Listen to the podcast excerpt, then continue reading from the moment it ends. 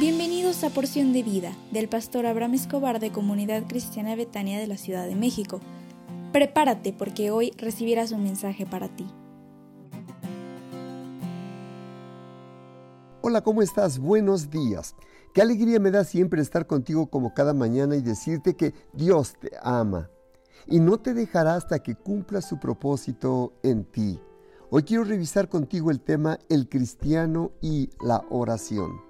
¿Sabes para qué sirve la oración en el cristiano?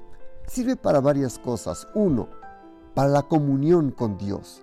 La oración cristiana no es una técnica, es platicar con Dios.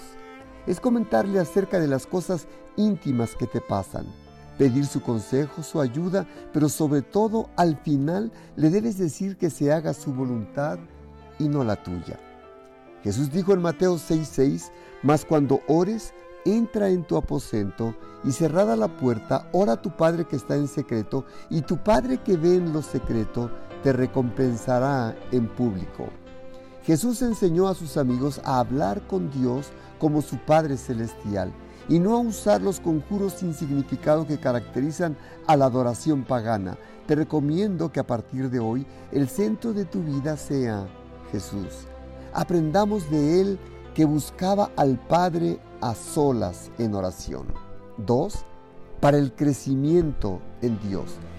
En la vida del cristiano la oración es como respirar. Cuando oramos con frecuencia, se da en nuestras vidas un crecimiento sólido del carácter y de los recursos internos.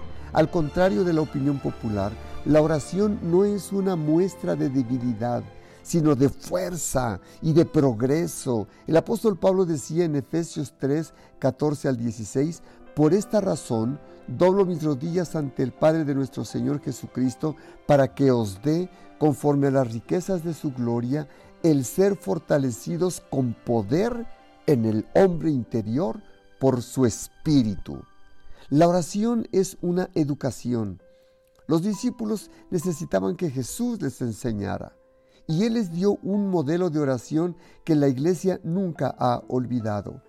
El cristiano de cada época se enfrenta a las mismas lecciones, disciplina y privilegios de su crecimiento en Dios. 3.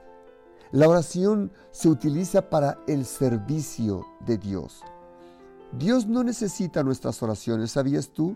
La oración no afecta a su voluntad ni a su propósito general para nosotros, pero la Biblia enseña que nuestra experiencia cristiana lo confirma que la oración afecta nuestras vidas para cumplir su voluntad. ¿Me permitirías orar por ti? Padre, te doy gracias por la persona que escucha este audio y te suplico que pueda descubrir la enorme bendición que es platicar contigo en todo momento a través de la oración.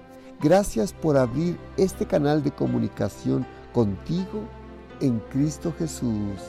Amén.